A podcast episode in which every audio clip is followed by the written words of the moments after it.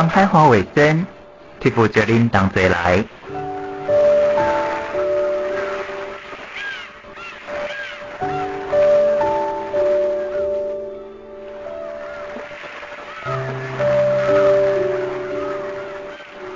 就伫太平洋的北端，用自然语找到世界的门。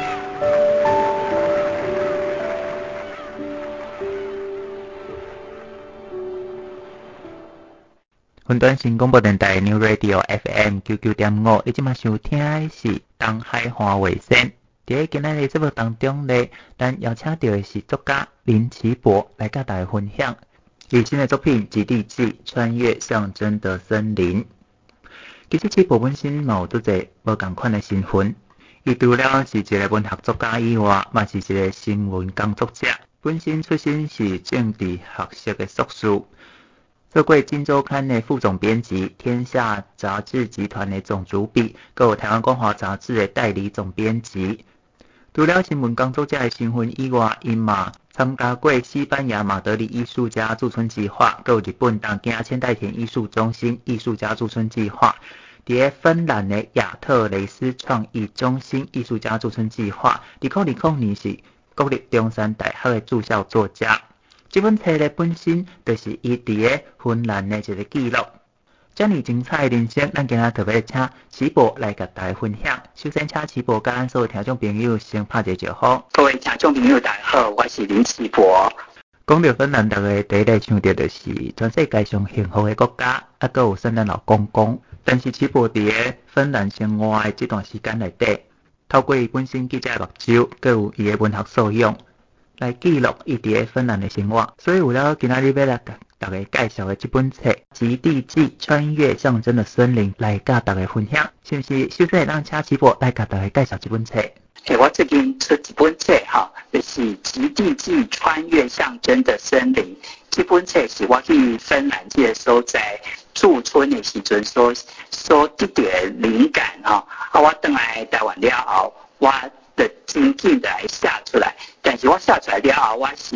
用足的时间哈，重复的修改，我这本册达到一个最完美的状态。而且今年一月份啊，终于这本书出版了，底下咧介绍各位听众朋友。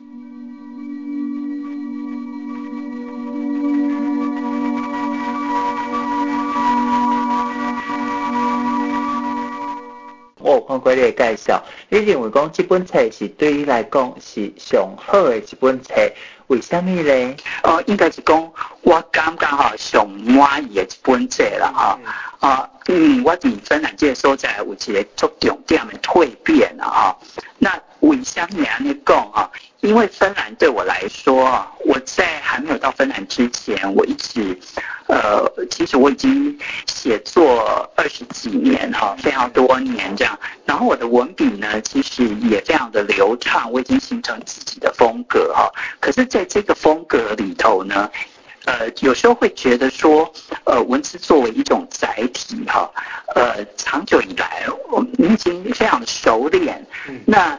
要怎么样去做突破哈？那当然，大部分的作家会在议题上面做突破，或者是在文字的手法上面做突破哈。那我自己深知道，就是说，其实我已经找到一个风格。很多人其实都已经恨不得有这样子的风格哈，就是看到那个文字就可以辨认得出来，到底是哪一个作家或哪个记者写的的文章。可是对我来说呢，我隐隐就觉得说，这样子文字风格呢，行云流水哈，对我来说。其实是已经很理所当然这样，可是到了芬兰这个地方呢，我觉得非常的巧妙哈。这个地方的整体的时空的环境呢，我觉得它感觉像是一个，嗯，是我生命里头的一个宝藏跟一个机缘哈。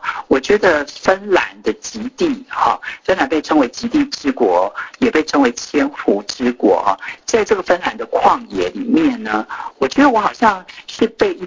一支神奇的没有音符的乐音所引领，嗯，然后呢，我在芬兰这个地方呢，就慢慢发展出一种全新的语汇、全新的语法、全新的写作方式，然后在内容上面呢，我也有很重要的突破哈。那我觉得过去在我们的生命的思索里哈，因为台湾是一个大家节奏很快，然后呢，每个人都有意见就想要表达的地方啊。我刚我当下哈，即使你住在那个乡下，我男友来刚刚挡不了啊。举个例子好了，最近像那个疫情的关系呢，大家都会有一点焦虑这样。可是呢，这样并不是表示说你就没有那一颗就是很纯粹的，然后充满了那种呃自我肯定跟爱人的那种力量哈。那可是，在芬兰这个地方呢，它的冬天哈，我是在冬天的时候去的。这个地方的那种外在的沉静，还有整个大自然的那个力量呢，就带领我，然后在这个地方有深度的自我的凝视啊。当然也是因为我在这个地方，就是是一个国际非常知名的这个驻村机构，它叫做亚特雷斯创意中心哈。他邀请我去，然后在我们在驻村这个进居计划里头呢，有来自世界各国的艺术家一起住在这个地方。这个艺术中心，甲来自世界各地人做伙同齐生活，这是什么款的感受呢？然后了，咱就来请齐博甲大家分享。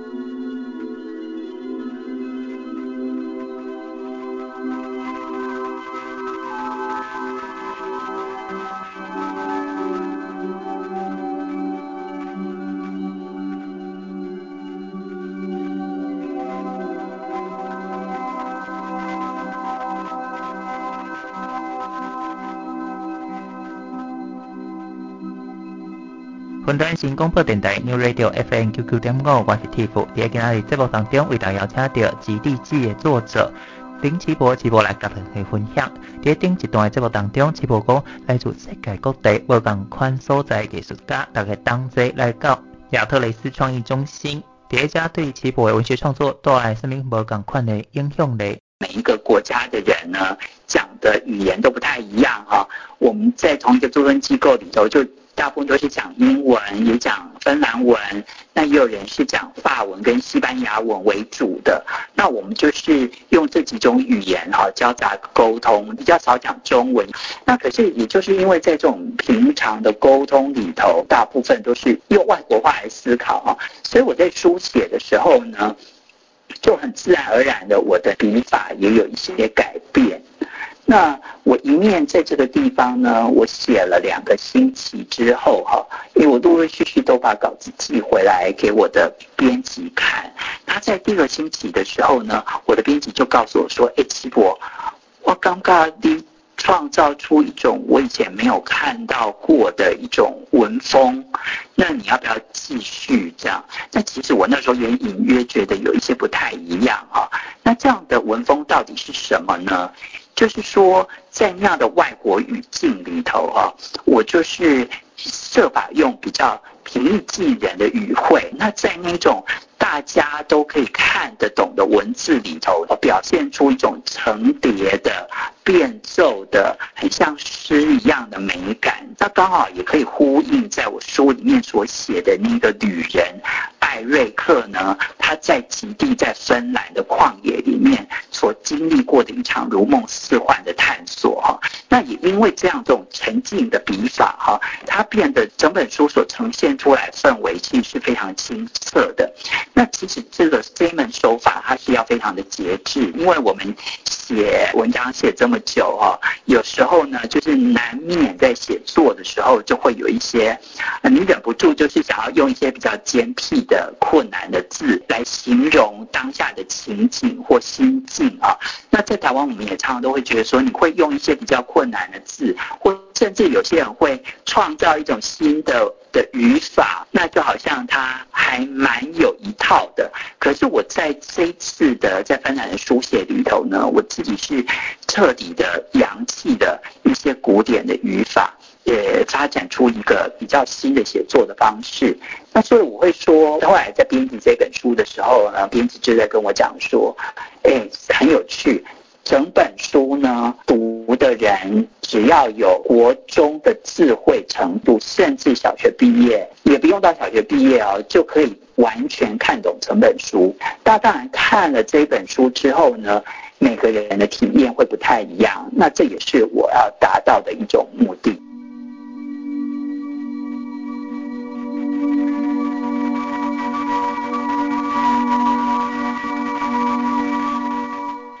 在这部戏当中，我有看到一个角色 Eric，这是你本身的化身吗？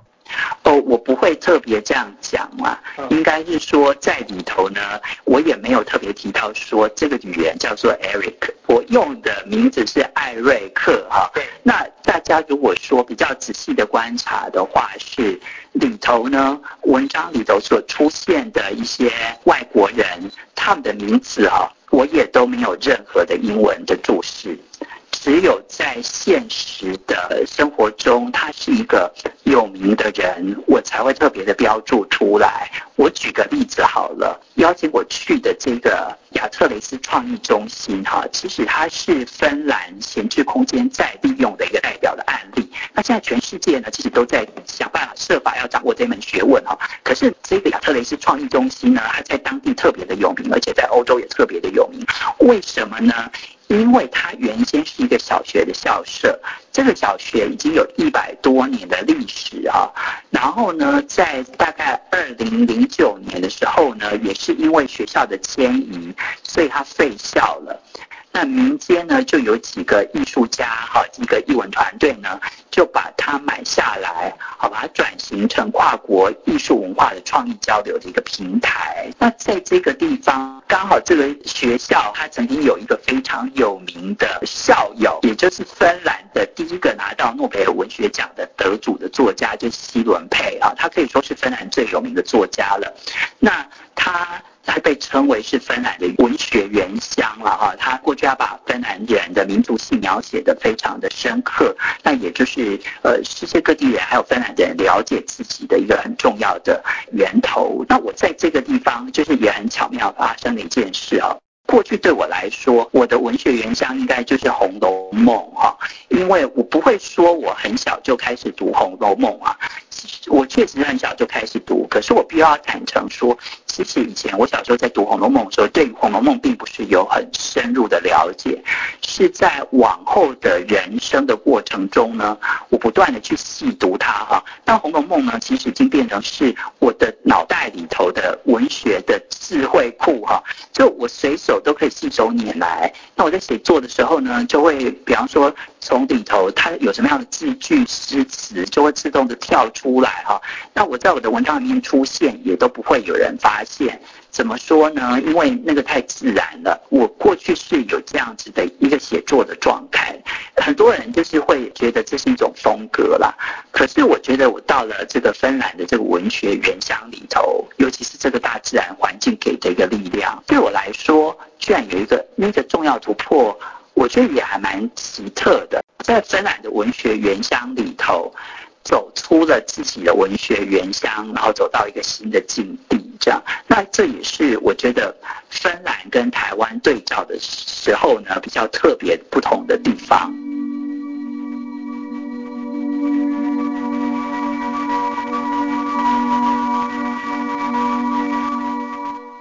其实台湾很少有机会当去芬兰。谢谢麦当请师傅跟大家来分享，芬兰跟台湾对于来讲有什么不同款的所在？芬兰跟台湾到底有什么样的不一样，跟什么样的相似之处啊？我常常都告诉朋友说，我觉得芬兰呢，就是一个沉静从容的台湾。那台湾呢，就是一个吵吵闹闹的芬兰，它就像是一体的两面啊，就像是我们看着镜子照镜子一样，你在镜子里面看到的人呢，是左右跟你相反。可是他又是一个一模一样的人，我觉得这是台湾人为什么特别喜欢芬兰的原因哈。因为很多人到芬兰去会觉得说，哎，这个地方为什么让我觉得非常的熟悉，非常的有亲切感？那芬兰跟台湾也很像的地方是在于说，他们对于外来者也非常的，呃，我不会用热情啊，应该是说他们非常的友善，他们的信任感跟安全感也都很强哈。可是呢，他们是比较安静的。你要是跟芬兰人见面的时候呢，他们不会非常的。主动的，就是要跟你攀谈讲话，而是会先静静的站在旁边对你微笑。可是那散发出来的气息呢，是非常友善的。可是台湾人是不一样啊，你去整咖，你们去整咖，你都起来对啊。你碰到一个老外，一个外国人啊，台湾人就是非常的好客，会非常的主动的去跟他讲话。啊，你是要去德维哈？啊，我跟你讲哈，其实我不会讲英文，我也会用。台语用国语跟你告诉你你要去的地方要怎么走，那我觉得这个这个是台湾人的热情，可是表现出来的方式是不太一样的。那包括呢，这几年台湾人也非常喜欢芬兰教育哈，很多台湾教育界人都去芬兰取经啊。那我觉得这两个时空有非常特殊的相似之处。那这个我觉得应该也是我到芬兰去有一个很重要的一个突破的原因。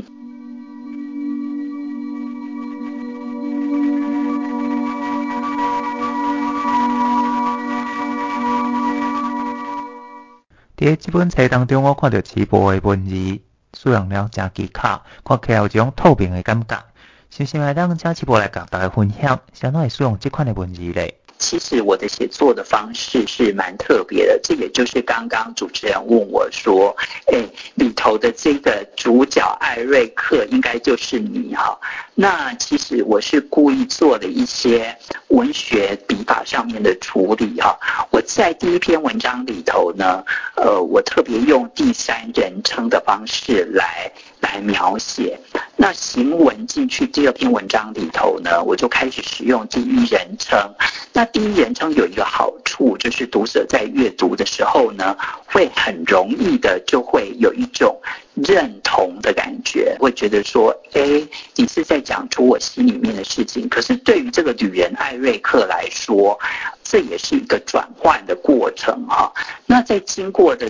的这个在芬兰的旷野里头，呃，在整个环境里头，哈，他凝视自己，然后在这个沉静的环境里头，呃，他受到整个环境的氛围的影响，然后受到来自于各国艺术家的相互间的启发，分享那种对于艺术的喜好，对于大自然的热爱。那所以在这样一个层层叠叠的过程啊，进入一种我形容为说临在的状态了啊。那临在这两个字，它感觉是比较重要性的字眼啊。那如果说要用一个比较文学性的、大家的都能够耳熟能详的语汇来形容的话啊，应该是说张晓风所写的哈，我在。那我在这一篇文章里面提到的状态，就是跟旅人艾瑞克他所。他所体验的状态是蛮像的，可是女人艾瑞克他所经历的那个临在跟我在的状态是更深一层的。他是在一种每时每刻每一个当下，他都可以感觉到那种时空，还有自己的存在感，以及这种时空当中呢，所有的自然的现象、声音、光线、景物，它的存在感。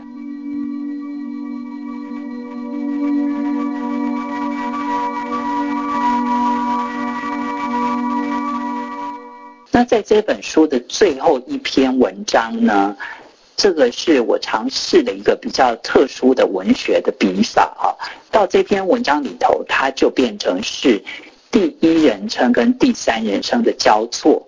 可是读者在阅读的时候呢，他并不会特别的读到我在这里头使用了两种人称，这个是比我在里面有一些巧妙的安排哈。那应该是说每个人都有两面的自己。我们都会看到一个倒影中的自自己，或者说我们会凝视我们自己的内在哈。那我们都会很希望就是能够表里如一，或者是说我们都能够真正认识自己的内在到底是什么，我们的过往到底是什么。那旅人艾瑞克呢，在经过的一个月在芬兰的旷野这样的旅程，到最后呢，他终于是。第一人称跟第三人称整个结合，那这是我的一个文学的的笔法，所以主持人才会在一开始有有这样子的一种感觉哈，那有这样的感觉其实也是对的。那我为什么会要用特别这样子的笔法哈？其实“极地记”这三个字呢，其实它是有一个典故的哈。这几年来我一直在思索的一个文学的议题了哈。这个书名的典故，我是。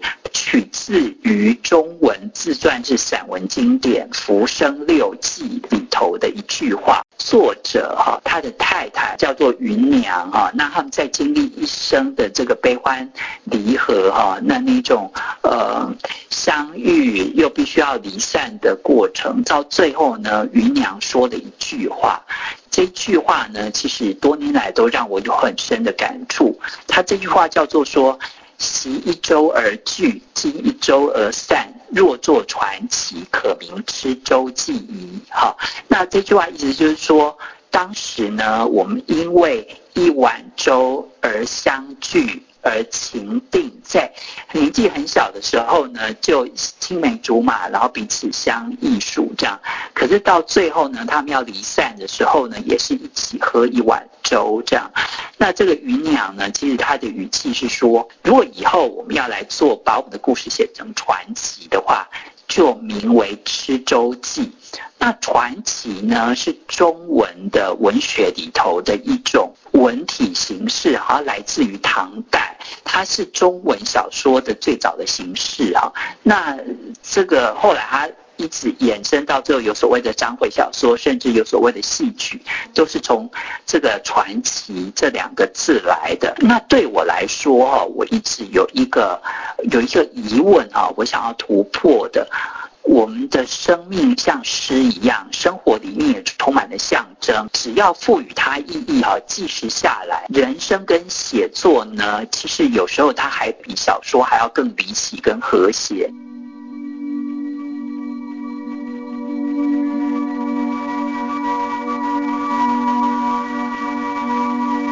既然在古代的东方就已经有作者用浪漫的笔触把浮生的遭遇写下来哈，然后在文中呢，这个芸娘甚至发出这样的喟叹说，呃，他日若做传奇，以名记之这样，所以我认为说。散文的纪实性跟小说的虚构性之间是有流动跟切换的可能的，所以我在写《极地记象征》呃，《极地记穿越象征的森林》这本书的时候呢，我就借由一个纪实性散文游记的形体哈。来重新建构一个跨域的传奇式的文本。那在这个文本里头呢，其实它是自然的穿梭在自纪实散文跟虚构小说的边界。那我们每一个读者在阅读这本书的时候呢，你也可以在纪实跟虚构之中流动。那这个就是我这本书，呃，我的一种文学的笔法。那这样讲起来，感觉好像里头有很困难的部分哦，可是其实它都不难。这本书呢，其实分成三十三篇。那我在里头有一些特别的布局，我也没有特别在文章的标题或一开头就告诉他，告诉大家说，每一天就是一篇文章。而且每一篇文章都是用日出来做开头哈，可是读者慢慢的沉浸到文字的这个状态里头的时候，就会恍然明白。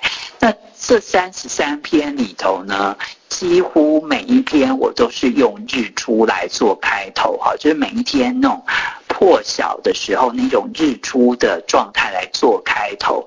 可是芬兰每天的日出都是不一样，它的光线。甚至有时候连日出都没有哈，有时候呢，那一天如果刚好是这种云层笼罩要下雪之前，或刚下完雪之后，其实地面上的雪的光是甚至比天上还要亮的。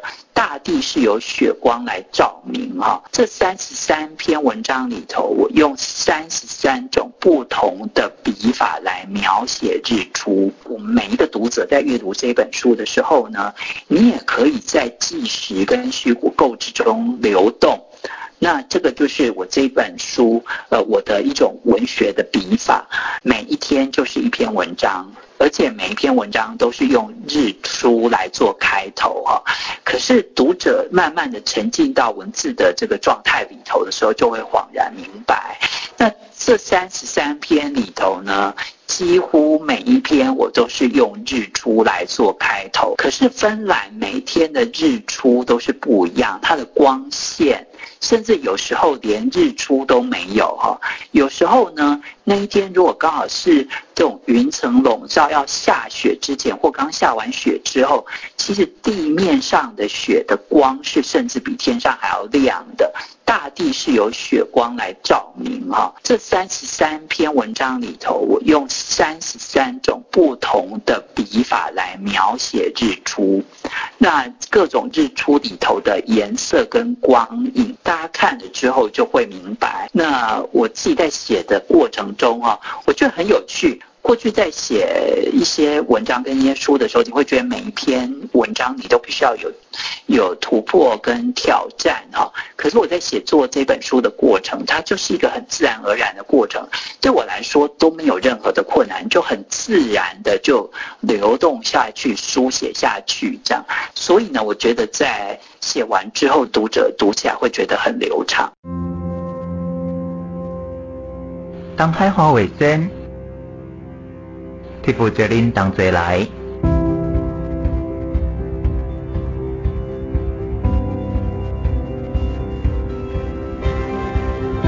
守伫太平洋的北端，用自然语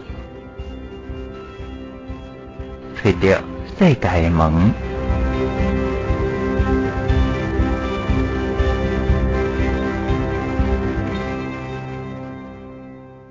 你即晚收听的是云端新广播电台 New Radio FM 九九点五，我是 Tiff。今仔日在节目当中为大家邀请到《基地志》的作者林奇博来教大家分享这本册。在当中咧记录奇博在亚特雷斯创意中心生活一个月当中光甲影的变化。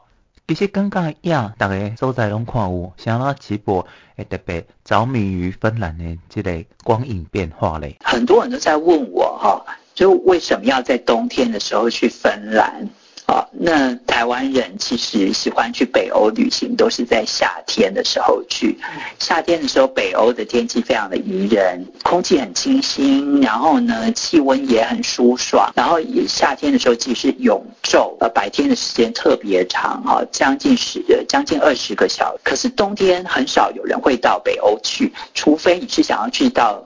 北极圈里头去欣赏极光，哈，或者是特别想要去芬兰的这个圣诞老公公的故乡，哈，芬兰有一个小镇，哈，它是圣诞老公公住的地方，所以很多人都喜欢在会在冬天的时候去，都是因为这样的原因。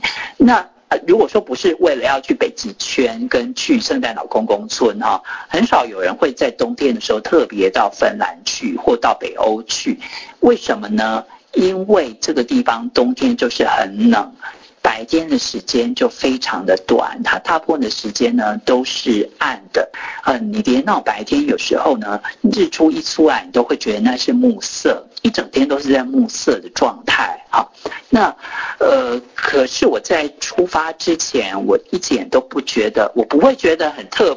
很特别这一件事情啦，可是每个人都都疑问，都疑问说，诶，都问我说，你为什么要选择在冬天去这样？那冬天不是很冷吗？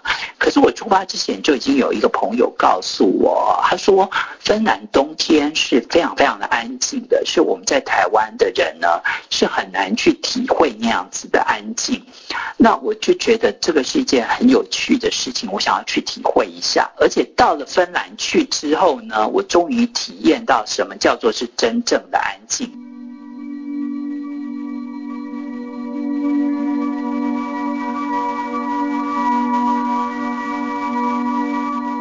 我觉得台湾最安静的地方，应该就是在广播电台的录音室里头。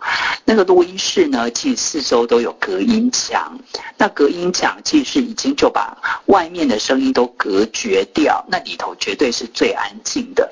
那我自己过去也是广播人哦，我自己都这样认为。可是我到芬兰之后呢，我发现。其实整个大地就是非常的安静的，它那种安静是很自然的安静，它不是被隔绝起来的安静啊。那我到那个地方去之后呢，当地人就告诉我说，芬兰的宁静是高品质的宁静。那原来呢，宁静也有品质之分，哈，我觉得这很特别哦，所以有去体验过才会知道说。哦，原来宁静也有也有品质之分。有一天呢，我在房间里头写作，那我在整理资料的时候，我把我的回纹针拿出来，那正在别我的纸张的时候呢，这回纹针不小心掉上去桌面上，它就发出一个很清脆的声音。然后那清脆的声音其实有一点吓到我，我第一时间是是觉得说，我会不会吵到隔壁房间的艺术家这样子。可是呢，很快的，呃，我又有另外一种感觉，就是说那个声音非常的清澈，而且非常的响亮。我甚至觉得说，台湾应该也都听得见哈。那我觉得那就是所谓的高品质的宁静底下，每一个声音它都有很纯粹的存在感。所以呢，我就在那个地方，我就偶尔就拿着回回纹针哦，就让它几个慢慢慢掉下去桌上，这种很单纯的声声响都让我觉得非常的享受，非常的自在这样。然后呢，呃，也就在那个时候呢，我觉得很有趣是。我有一个朋友哈，有事情要找我，所以呃，其实我到芬兰这个地方，就我是把手机关掉的。那刚好那一天呢，我把手机打开，你难免就是要看说有没有什么讯息。那在这个驻村单位哈，他们也都是呃不提供网络的，你要要用网络要特别到一个网络室，而且他每天都有限制时间哈。那我刚好打开，他问我说：“哎。”他有一件什么样的事情啊？我有没有兴趣？我告诉他我在芬兰，他马上就跟我说：“哦，观自在，所以我就不吵你了。”这样。那在那一天我听到那个声音的时候呢，没多久我就是有一个疑问啊，我就有一个好奇，这个是不是就是所谓的观音的法门啊？听声音的法门这样。那过去呢，我一点我不太会这种。我不太会有这么多的呃，因为观音这两个字呢，在很多台湾人的心目中，它有一种很神圣的形象啊。那我也不会特别的主动的去想起这样的事情。可是，在我刚听形容的那个呃声音所发出的那种很特殊的质地跟很迷人的感受呢，我第一个跳出来的一个。疑问是说，难道这就是观音法门吗？那在那个声音里头呢，我可以完全的感觉到这个世界的美妙，跟这个世界整个让人可以非常的坦然的接受，呃，这个世界给我们的礼物，还有我们应该要好好的对待自己，好，然后这种很真诚的来诚实的看待自己跟对待别人，这样的一种心情跟心境。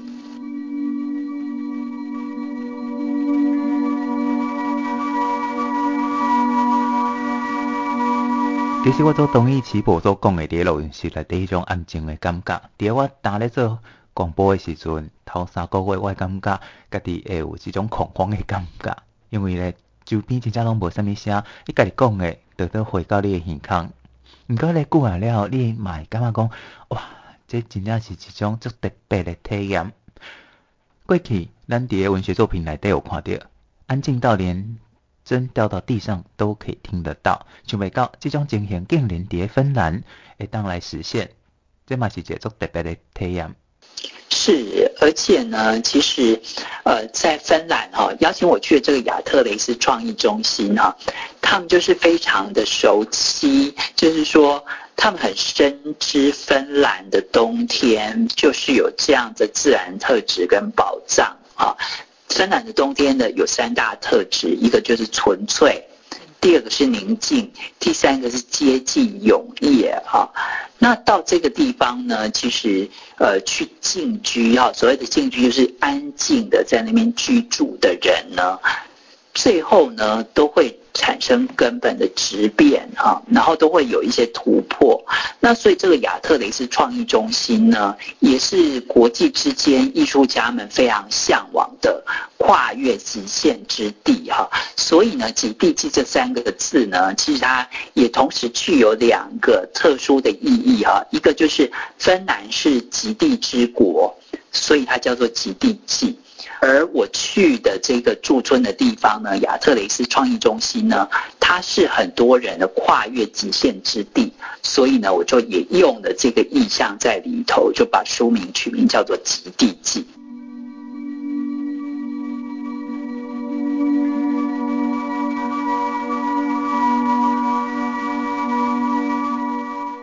记这个字咧有记录的记，另外还有密字旁的这个记，这个密字旁其实就是梳理的意思，把所有物件整理，然后把伊的逻辑、甲伊的原理、内容做一个整理。其实是无过去嘛，做过几啊间知名新闻的编辑，甚至是做甲总编辑。毋过咧，说伫个芬兰这个所在，这一个月短短时间。对家己有另外一种无共款的体悟，这是为什么呢？我这几年呢，我自己也在做一些跨域的创作，文字是我最熟悉的哈。那当然，我也笔耕了非常多年，这样我我写散文，也写小说，也写诗，这样哈。那当然呢，我最常写的，我大概人生到这边写过最多字的就是新闻报道。那新闻报道还包括报纸。的写作的方式，还有杂志的写作方式，那是完全不一样的哈。我这几年呢，我自己也在做一些跨域的创作，文字是我最熟悉的哈。那当然，我也笔耕了非常多年，我写散文，也写小说，也写诗。那当然呢，人生到这边写过最多字的就是新闻报道。那新闻报道还包括报纸。的写作的方式，还有杂志的写作方式，那是完全不一样的哈。所以当然我也很喜欢摄影跟艺术创作哈。那在这个地方呢，我我特别我去的时候，我带了一个计划了哈。那这个计划呢，其实呃，我需要到这个地方，我去做一些记录。那当然做记录的时候，摄影是很重要的一个环节。那过去我的摄影作品呢，我隐约就只觉得说，我会用比较多层次的艺术。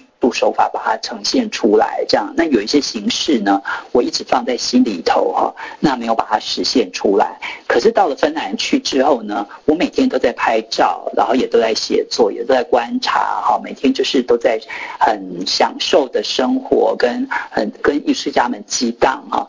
那到后半段的时候呢，我。思考这么多年，在思考的一些呃摄影的表现手法上面呢，甚至是装置艺术上面呢，我的一些概念啊，原先还比较抽象的，或者是说，我觉得那个嗯，我觉得还可以再有更好表现的那一种手法啊，我在这个地方终于有了很新鲜的创意的想法出现了。所以我到后期的时候，我的摄影呢也变得很不一样。那我找到一个很新的摄影的方式跟手法。所以呢，在这个地方后来呢，诶，我也开始就比较专注的在这种新的摄影手法的探索里头哈。所以我今年呢也会有摄影展出来，那我也会呃，我也会发表相关的这个摄影的作品。那我要特别要。要这个介绍的是这一本书的封面哈，就是我的摄影作品，然后呢，再特别的做一些美术设计的处理啊。你如果是在书店的书架上面看到它的话，你真的看到纸本的实体书，你一定会觉得它跟我们在市面上看到的书，跟坊间看到书有一点不太一样哈。因为现在的这个书，它想要在这个平台上面很抢眼，让你能够一眼抓到你眼球啊，大家都会用尽了各种心思去让它在视觉上很跳。可是呢，我的这个封面呢，我就是用另外一种方式，它是在呼应我里头我的文字的手法。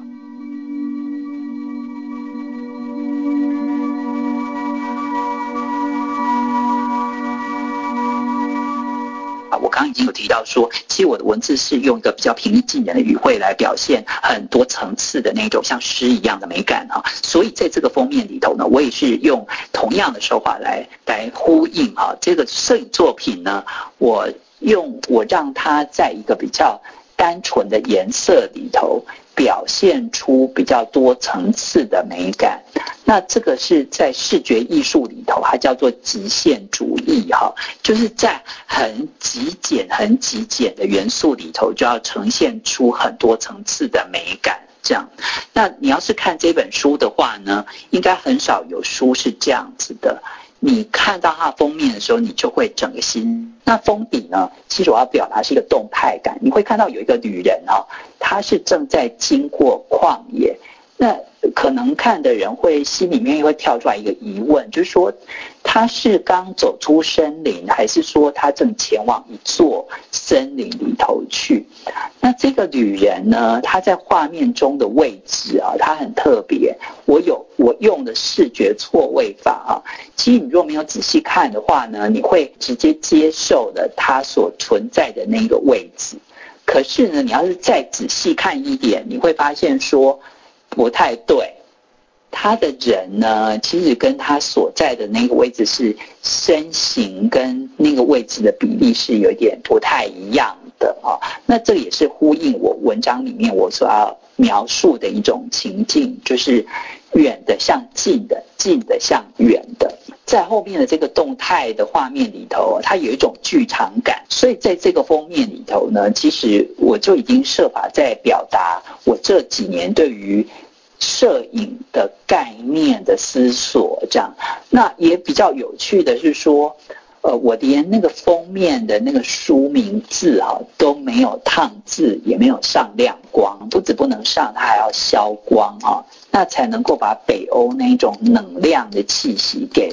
呈现出来，你看着它哈，你在台面上你就会发现说它跟其他书不一样，它是很安静，会让你有沉淀下来的感觉。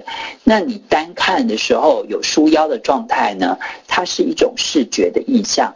可是你要是把书腰拿掉的话呢，那个画面的那种纯粹感会更明显。那我是简单的在设法哈，让我的那种摄影语汇。在这本书的封面就已经呈现出来，有几个这个台湾 知名的艺术家哈，就是看之后都觉得，嗯，到最后做出来效果还蛮好的。那像我这次。就是有几个这个艺术家呢，他们就很热心的推荐这一本书，像是刚得到这个呃国家文艺奖的这个得主啊，艺术家庄普，还有艺术家陈慧乔呢，他们都对于这个画面的整个的设计跟营造，他们都觉得很不错。这样，那过程中他们也都有给我一些很宝贵的意见，这个要特别感谢他们。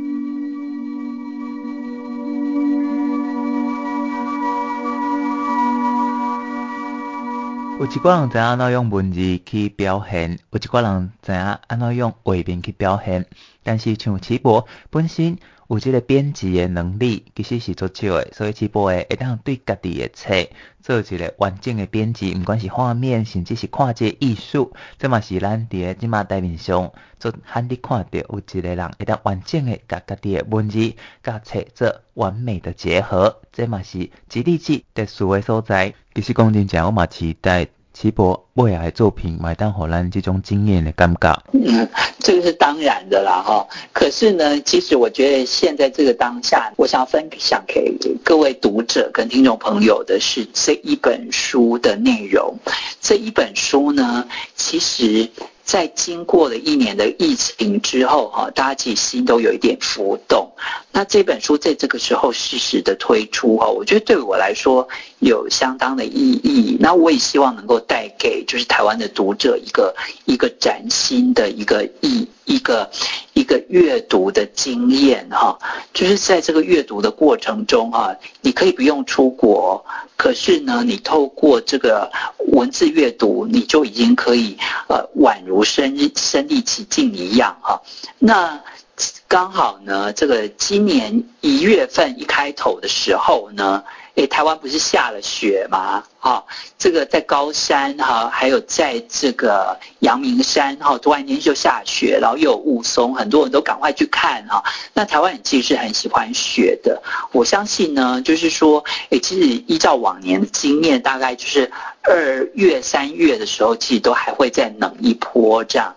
那如果说大家诶有空在家里面的时候呢，其实也可以静静的阅读这一本书，然后把我们。内心里面哈，我们的那一种，在我们内心里面，每个人都有那种沉静的、很很自在、很从容的那一种感觉，给找回来。